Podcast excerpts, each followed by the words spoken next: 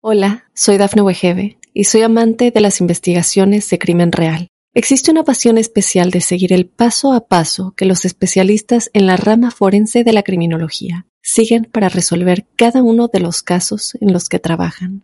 Si tú, como yo, eres una de las personas que encuentran fascinante escuchar este tipo de investigaciones, te invito a escuchar el podcast Trazos Criminales con la experta en perfilación criminal, Laura Quiñones Orquiza, en tu plataforma de audio favorita.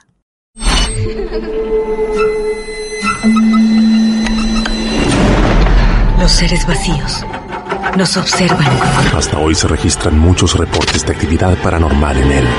Veo cosas que no puedo explicar. Hay alguien sentado en esa silla. Está aquí.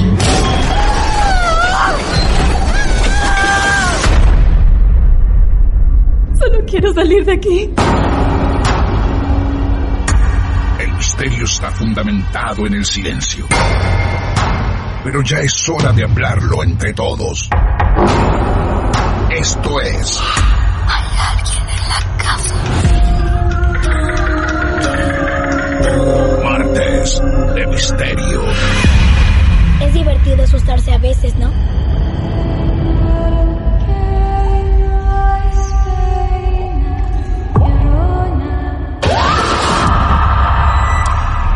¿Quieres hablar con alguna de nosotras?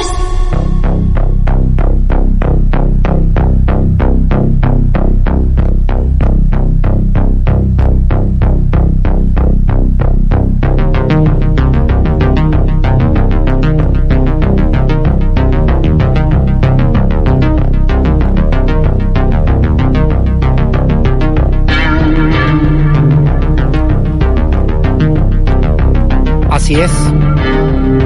Sí, sí. Es verdad.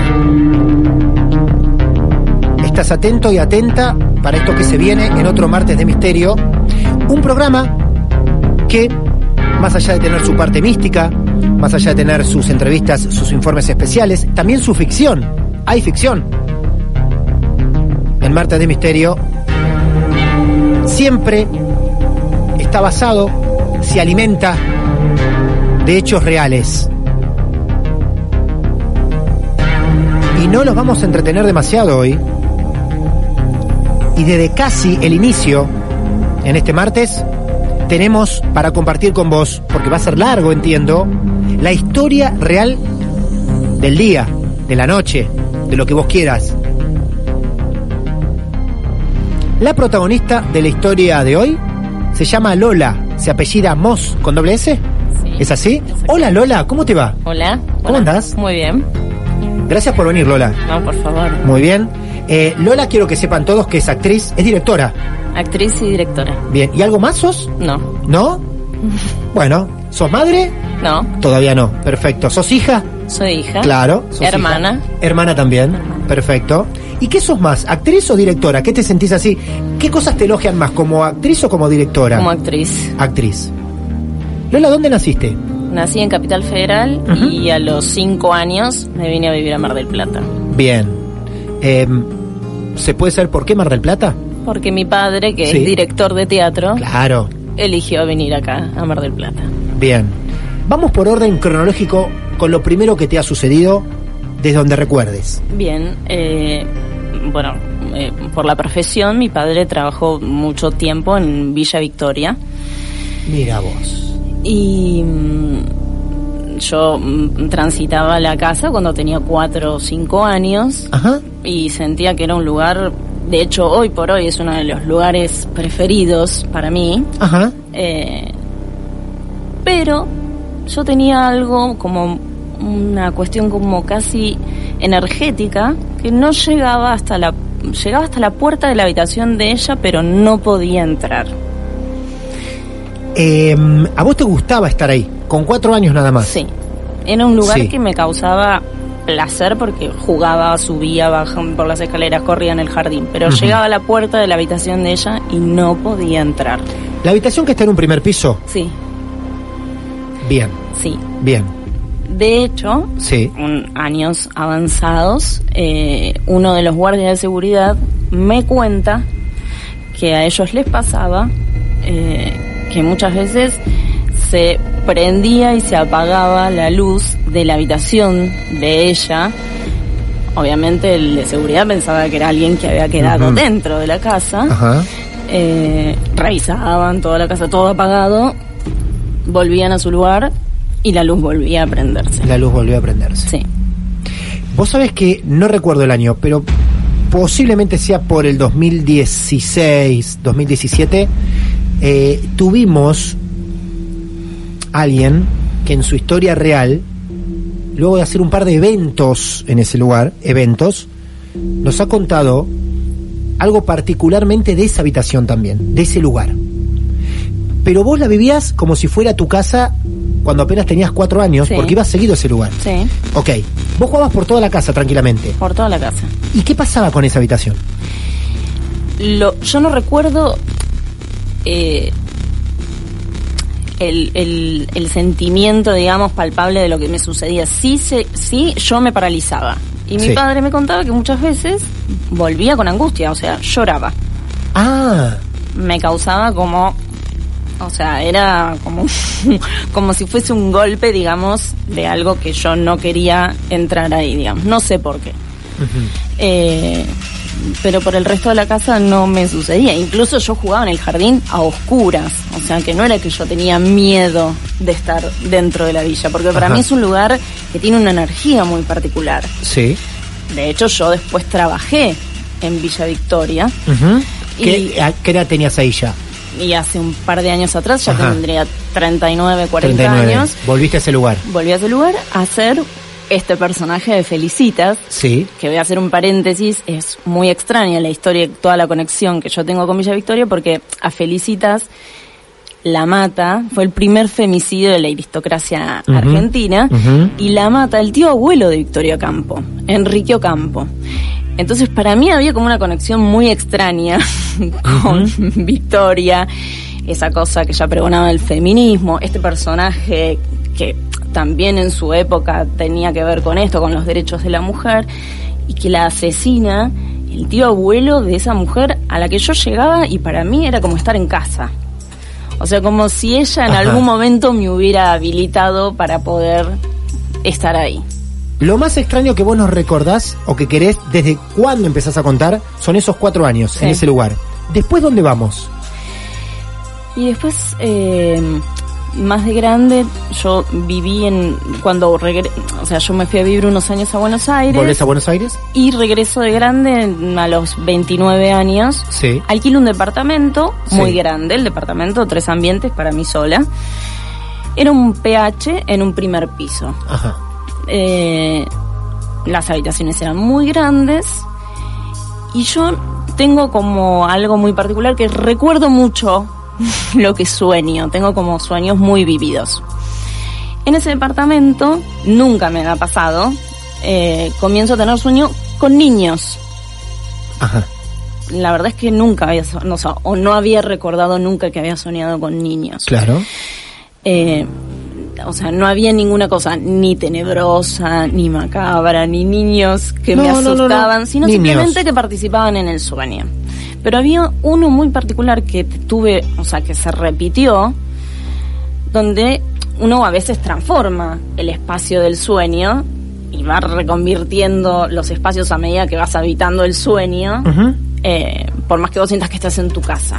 Bueno, este sueño era muy literal. Yo me levantaba de mi cama, con el me destapaba con mi acolchado, caminaba por la habitación, me dirigía hacia el living y veía que estaban todas las ventanas y las puertas abiertas.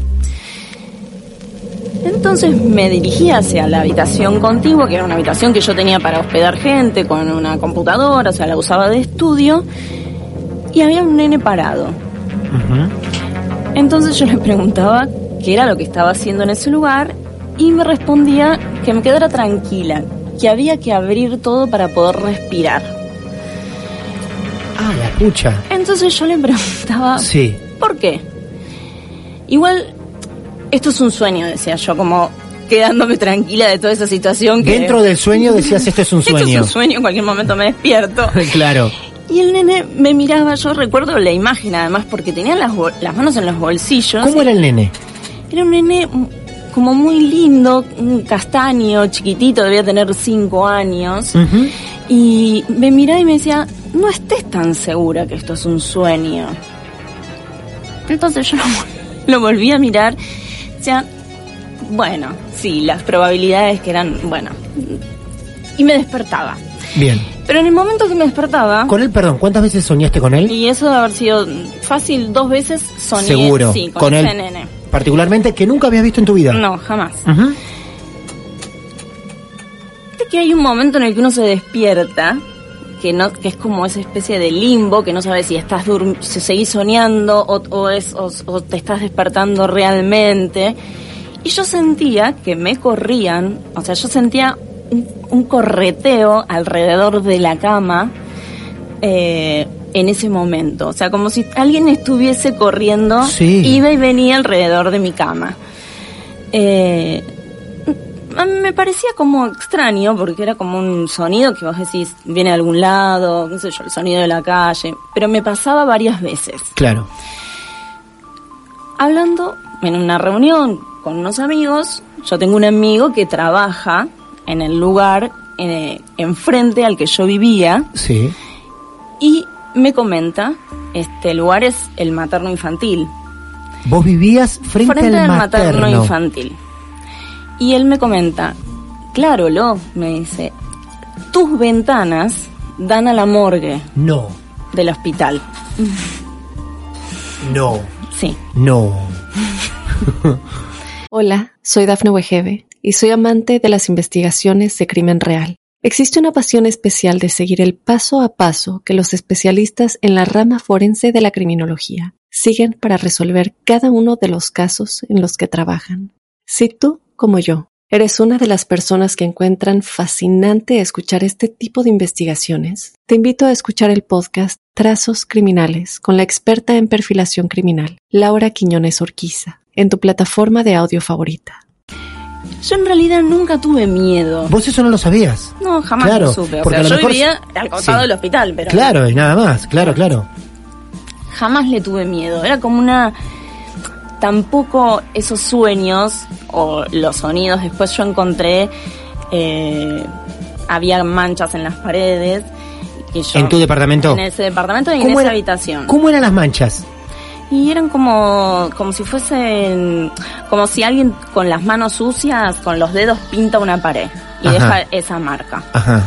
Eh, yo no tengo ni perros ni animales, o sea, no había probabilidad de que fuera con otra, de otra cosa y, y nunca me dio miedo. O sea, era como una sensación de, como si yo estuviese eh, cuidando a alguien en ese lugar. Y, y como si hubiese sido bien recibida, ¿no? Este, claro. Fue como, como una buena convivencia, digamos. Bien, Sí. bien. Em, la sensación de los niños o el niño corriendo en tu habitación, ahí estabas claramente despierta. Y yo entiendo que era una sensación como casi, sí, es esa sensación de que uno se está despertando. Eh, ajá, bien. Debo decir que la primera vez que lo oigo, o sea, no me voy a hacer la canchera, sí, sentí miedo, o sea, Claro. había una cosa como de me están corriendo alrededor y Claro. yo, y, o sea, no sabía si estaba soñando o no. Cuando lo sentí otra vez, lo asocié con el sueño y es como, bueno, formará parte de esto, digamos. Eh, pero, claro, cuando me cuentan lo que sucedía enfrente, dije, bueno, y Claro. sí. Y después que te cuentan esto, ¿soñaste, seguiste con esta, con estos sueños de niños? Eh, sí, pero no estaban dentro de mi casa. O sea, Ajá. No, no, no, no formaban parte de, de- de la casa. Así como de sueños con niños, Claro. que la verdad que nunca había tenido. Eso es lo que me, quizás lo había tenido, pero no recordaba de esta manera. ¿Qué edad tenías ahí? Y en esa casa yo tenía 10 años menos, casi 31, 32 años. ¿Ya no vivís ahí? No, No estás más ahí. no, no estoy más ahí. Qué bárbaro, ¿eh? Que te digan, "Fren, tus ventanas dan a la morgue del materno, ¿no? Sí, Que sabemos que todo es muchísimo más sensible que cualquier otro lugar. exactamente. Em, Lola Moss, aparte de ser actriz y directora, vino aquí a compartir sus historias. Sepan que hay más.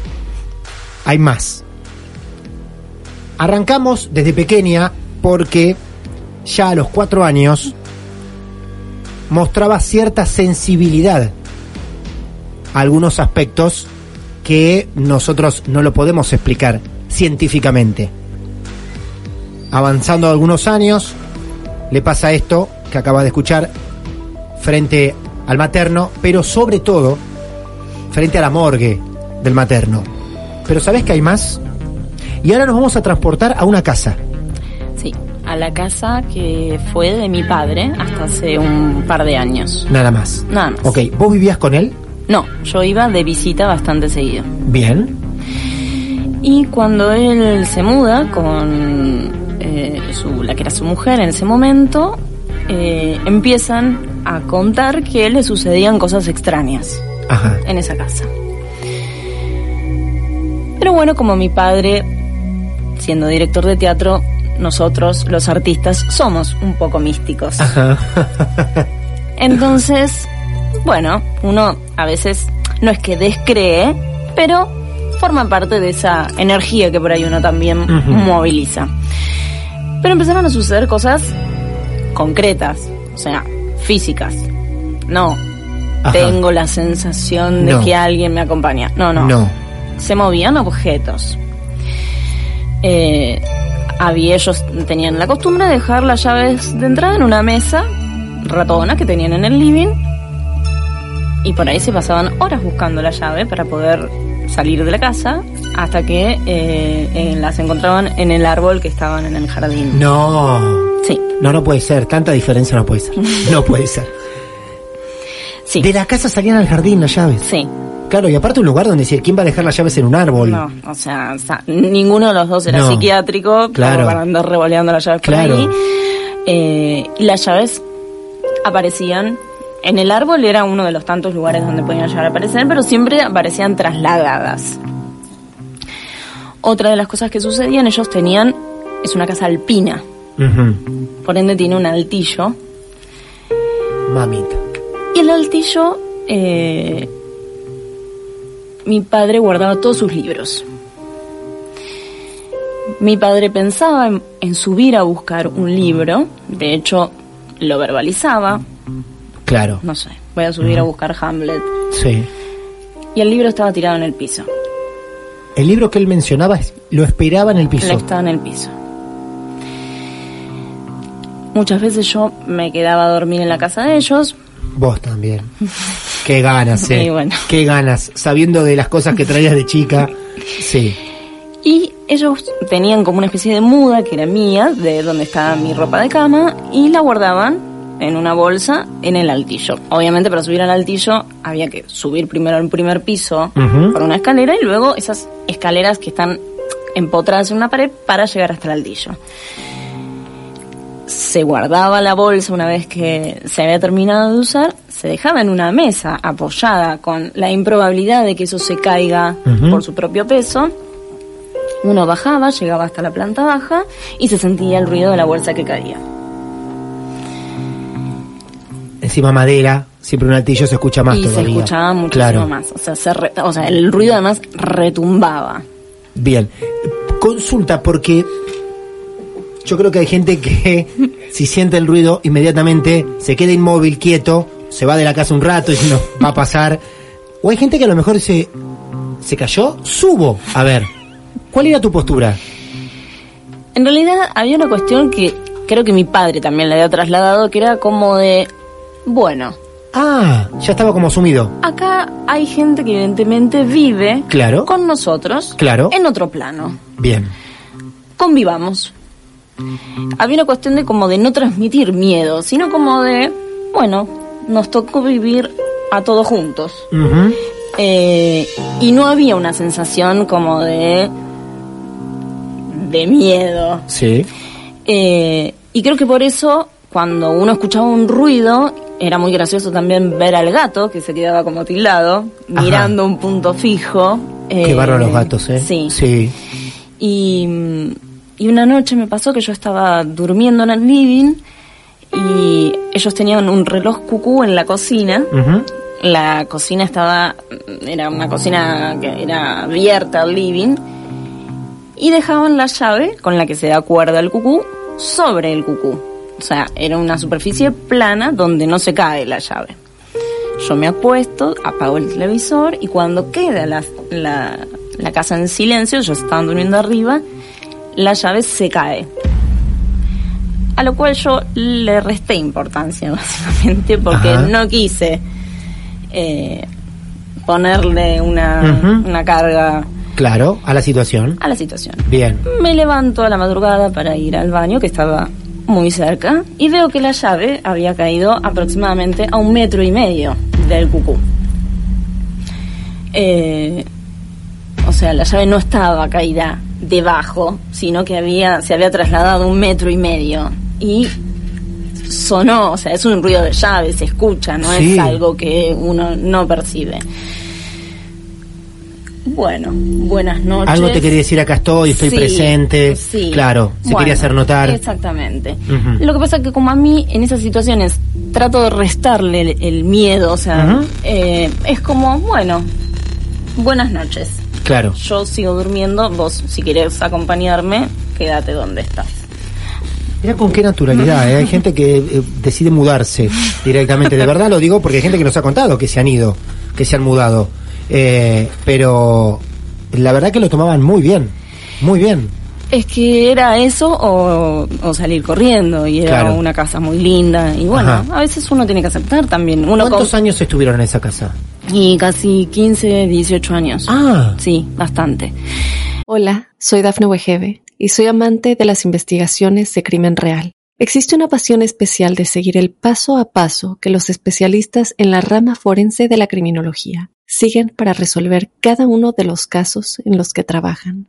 Si tú, como yo, eres una de las personas que encuentran fascinante escuchar este tipo de investigaciones, te invito a escuchar el podcast Trazos Criminales con la experta en perfilación criminal, Laura Quiñones Orquiza, en tu plataforma de audio favorita. En realidad la primera aparición que ellos tienen es eh, cuando mi padre eh, se sienta en su cama, desabrocharse las, sus zapatos. pará, pará, pará. ¿Acabas de decir aparición? Sí, físicamente es lo que ellos cuentan como una aparición, Sí. porque es algo que sucedía en el momento en que ellos estaban presentes. Sí. Él tenía una zapatilla de, con enchufes y eh, mientras él se desacordonaba su zapato, la zapatilla no tenía una falla técnica, el encendido y el apagado, la tecla de la zapatilla se prendía y se apagaba, Y se apagaba. sola. Claro. Entonces, mi padre, con una- mucha tranquilidad, la llama a su mujer y le, dec- le decidió ponerle nombre y Ajá. la llamó y le dijo, acá está, te presento a Thor. Thor. Thor le puso. Mirá qué bien. qué bien, ¿eh? Es, Sí. es el que está viviendo con nosotros. Bien. Y desde ahí, este, estaban, era, había alguien más en la casa. Había alguien más que cada tanto, bueno, se hacía notar y marcaba su presencia con algún ruido o alguna algún movimiento de, de objetos dentro del lugar. Es el último, ¿no? El que viene. Sí, el último. Menos mal. Pues si no, lo tenemos. Es increíble. Eh, tiene que ver con su profesión de actriz. Ustedes sabrán que los actores y las actrices salen de gira. Y sabes qué? En alguna gira también estas cosas extrañas la han acompañado a Lola.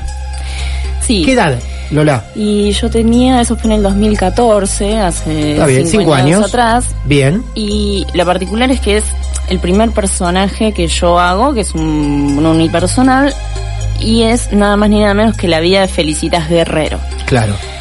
que para los porteños eh, es uno de los fantasmas icónicos, digamos, de la ciudad. Y además la obra habla del personaje muerto. O sea, Ah, la historia transita en, esa, en, en el momento en que ella la asesinan y está como en ese limbo entre asumi- asumir la muerte, digamos. ah. ¿Cómo te llega ese papel a vos? ¿O vos lo elegís hacer? ¿Cómo es? Mm, La autora me convoca para hacerlo. Bueno, ya, ya hay un dato importante, ¿no? Porque Sí. a mí, ¿qué pasó? Bien. empezamos a trabajar este personaje y eh, yo como que lo sentí, sentí que estaba Felicitas. o sea, nunca me sentí Felicitas Guerrero en absoluto, pero sentí que estaba, que se sentía homenajeada. El, el unipersonal tenía un momento muy particular que era, era ella asu- asumiendo su muerte casi en el final de la obra había un espejo que estaba apoyado sobre el piso y es- ese espejo estaba pegado sobre un marco. Ese espejo yo lo levantaba, lo giraba, lo daba vuelta y reflejaba al público. En la primera función, No. ese espejo se despega y se cae. Y lo primero que pensé Sí. realmente fueron siete años de mala suerte. Claro. ¿Por qué a mí? razón, Claro. Yo seguí avanzando diciendo mi texto hasta que termina la obra en ese momento. Lo primero que hago es volver a ver cómo se ha destruido el espejo. El espejo se rompe arriba del escenario. El espejo se cae, Se se, cae. desliza de, la- de mi altura, que no es mucha, pero igualmente. El espejo no tenía ni un rasguño. Claro, yo dije se rompe. No se rompe el espejo. No. El espejo no se rompió. Y ese día, dentro del camarín, eh, mi espejo que yo usaba para maquillarme se cae. Pero no se rompe tampoco. La obra sale de gira y, y va por distintos pueblos de la provincia de Buenos Aires. ¿Esto que te pasa específicamente dónde es? Esto me pasó eh, en Miramar. Miramar. En Miramar. Ajá, bien. ¿La primera función fue ahí, en Miramar? No, la primera función fue acá, pero esas cosas empezaron a pasar En Miramar. durante la gira. Bien. Sí. En la función de que, que yo realizo en eh, Madariaga, que es el lugar donde ella conoce a su último pretendiente antes de que la mataran, previamente a su casamiento, que la, Ujú. la mata Enrique Ocampo. Eh, yo decía un monólogo que tenía que ver con un sueño y alguien que se casaba y en ese momento en el que yo estaba diciendo ese monólogo empezaron a sonar las campanas de la iglesia de la esquina. Eran las nueve de la noche, así que no era probable que no había misa a las nueve de la noche. Ajá. No sonaban habitualmente las campanas, eh, siendo No, un día tradicional. No, no. Tiene que haber algo en la, en la iglesia para que suenen las campanas. yo calculo No es que suenan cada una hora, no. Ajá. no. O sea, alguien las hace sonar. Eh, lo extraño era que el monólogo que hablaba sobre el casamiento y que un- y uno salía de la iglesia y empezaron a sonar las campanas. La- los chicos que me acompañaban, los técnicos, Dijeron, wow, qué producción. Dijeron, qué loco. O sea, fuera del teatro, fuera del escenario en la iglesia, qué buena coordinación, dijeron, ¿no? No, no era, no era parte de la producción eso. no, Claro. los técnicos que viajaban conmigo se les puso la piel de gallina porque claro, cada vez que pas cada vez que salíamos a algún teatro pasaba algo que estaba relacionado con ella, con con cómo había sido su muerte. Eh, Ella, para resumirlo, ella es asesinada previo a su casamiento. Sí, ella es asesinada previa a su casamiento con Sáenz Valiente, que es, además es en Madariaga donde ellos se conocen. Entonces Ajá. eso sucede en Madariaga. En el mismo pueblo donde Claro. ella conoce a su, a su pretendiente y unas horas antes de casarse entra Enrique Ocampo a su habitación y la asesina. ¿Por qué? Porque él era de ella o no era de Ah, nadie. bien. Eh, y estas cosas fueron pasando a medida que uno iba transitando distintos teatros. En el Teatro Sí. de la Obería también, este, en un momento, este, se, a- se apagaron las luces y yo tuve que seguir diciendo la obra oscuras. Este, después, o sea, había desperfectos técnicos que no tenían explicación. Claro, claro. Sí. O sea, en Sí. determinados momentos donde había un texto que yo hablaba con mi padre, eh, se cortó la luz. Eh, y después volvía. O sea, había como cosas muy puntuales que sucedían. Eh, y después yo termino haciendo esta obra en Villa Victoria, hace dos temporadas. Eh, y ahí fue como, fue, yo sentí que era como una despedida de ese personaje vos. ese lugar donde su, su bisnieta era la que me acobijaba de esa muerte, digamos, que había sucedido, cerrado como un círculo, digamos, de homenaje a que yo le había hecho a Felicitas Guerrero. Ahora, igualmente la gira está planeada perfecto, ¿no? Porque decir, pasamos por Maradiaga, pasamos, cerramos en Villa Victoria Campo, ¿no? Donde todo tiene que ver con su historia. Era como que también una sana provocación, digamos. Si queremos que pasen cosas, vayamos a escenarios muy puntuales, donde cosas van a pasar. Nunca alguien, vos o alguien, la vio, le pareció verla físicamente, no. No, eso no sucedió, pero investigando su historia, Sí. mi chosnia fue amiga de Felicitas. Eh, así que hubo como una especie de contacto, digamos, Claro. eh, entre ellas. Ajá. Eh, fue lo más, lo más cercano que pude llegar a tener. Claro. Pero sí que, que él estaba. Vos, no sé, había una sensación de como que uno transitaba ese personaje que tenía que ver además con su muerte eh, y era, era placentero. Parece que hayamos invitado a cuatro personas diferentes hoy, ¿no?